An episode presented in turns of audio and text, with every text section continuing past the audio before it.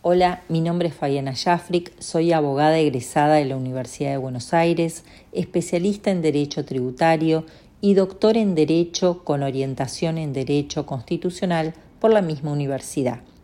Me desempeño en el Poder Judicial de la Ciudad de Buenos Aires desde el año 2000, que fue el año de su creación, y desde el año 2013 lo hago como jueza de Cámara de Apelaciones del fuero contencioso administrativo, tributario y de las relaciones de consumo. En ese carácter represento al estamento de los magistrados en el Consejo de la Magistratura de la Ciudad Autónoma de Buenos Aires como vicepresidenta segunda del cuerpo. La idea de este podcast para la revista de Derecho Procesal y Procesal Informático de Microjuris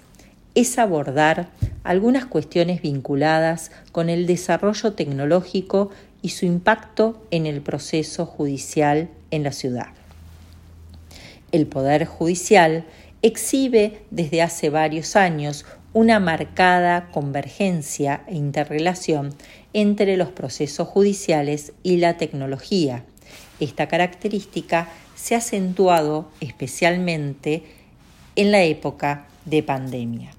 Entre los avances más salientes cabe destacar el uso obligatorio de la firma digital para magistrados y funcionarios, la digitalización de los expedientes existentes en formato papel, la habilitación de las notificaciones a domicilios electrónicos, la celebración de audiencias en forma remota, el uso obligatorio para el trámite de todas las causas del sistema denominado EGE, que quiere decir Sistema de Expediente Judicial Electrónico. También el registro de usuarios externos a través del portal del litigante y su habilitación para presentar escritos, notificaciones y generar cédulas. También cabe destacar la creación de la mesa de entradas virtual para la atención remota de profesionales y consultantes. Con la digitalización y la gestión electrónica del expediente, la labor judicial vive un proceso de profunda transformación que nos exige la adaptación del sistema informático para optimizar el servicio de justicia en el marco de la realidad digital. Estas transformaciones, a su vez, requieren de la adecuación de las normas procesales pensadas otrora para el expediente digital. Por ejemplo, para el fuero contencioso administrativo y tributario, las leyes 6402 y 6452 modificaron el Código Procesal Local incorporando algunos de los aspectos de esta nueva realidad, como ser la firma electrónica o digital del letrado en los escritos y actuaciones judiciales, el ingreso de presentaciones electrónicas en cualquier día y horario, la posibilidad de que las audiencias puedan ser presenciales, virtuales o mixtas y que se incorpore el acta judicial al expediente electrónico mediante su registro por videograbación.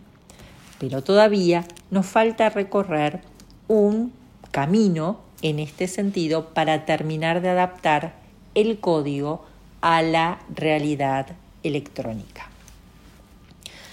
Por otro lado, es difícil evaluar de manera certera el impacto en el trabajo judicial de las nuevas tecnologías al momento.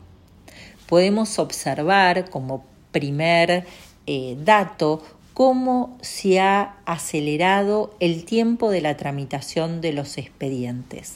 en particular a partir de la ejecución de determinadas actividades procesales que antes se realizaban de forma manual y ahora se realizan a través del entorno digital.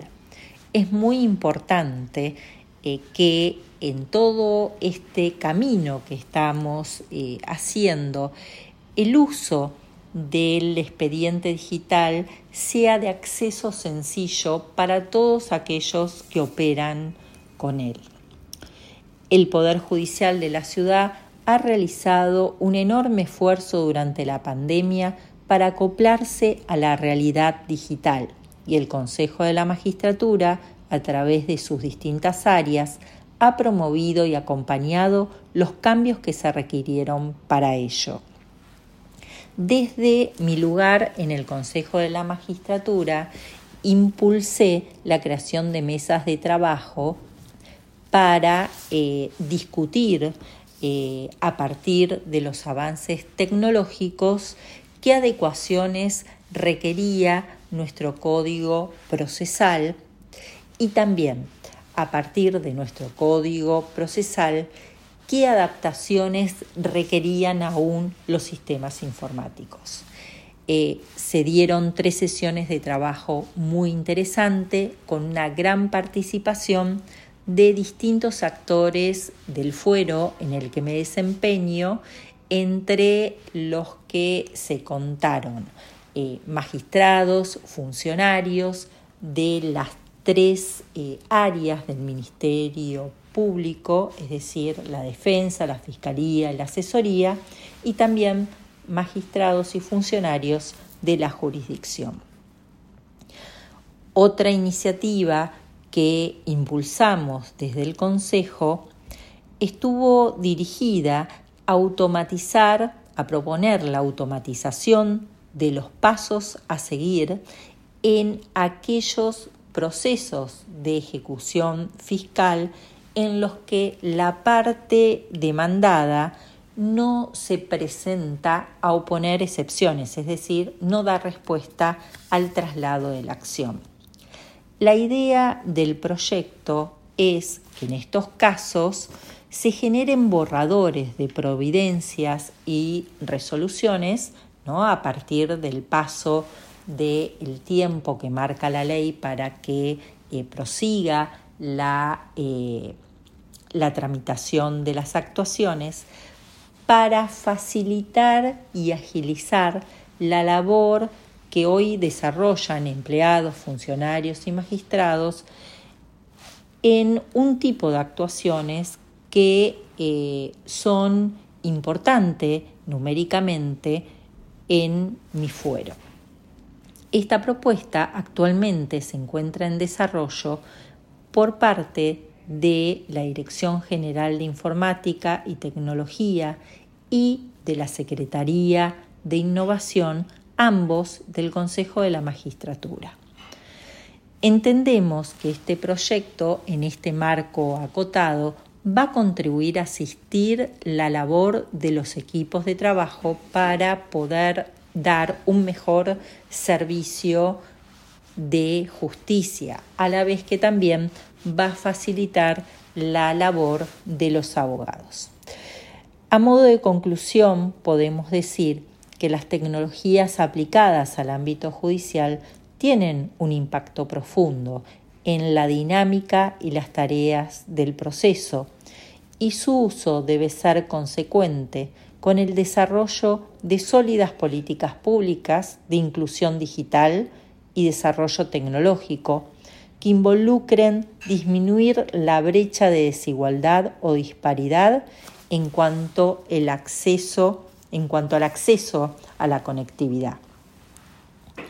La implementación de la tecnología también debe ser muy celosa de las garantías constitucionales y el debido proceso. El desafío que nos resta aún seguir abordando es cómo seguir transformando los recursos humanos y los ámbitos físicos del Poder Judicial a estas significativas modificaciones para poder continuar prestando un servicio de justicia que sea eficiente, que sea humanizado en esta era digital. Agradezco a todos y todas por la escucha y especialmente al doctor Nicolás Manterola y la editorial Microjuris Argentina por haberme dado la posibilidad de compartir con ustedes estas ideas.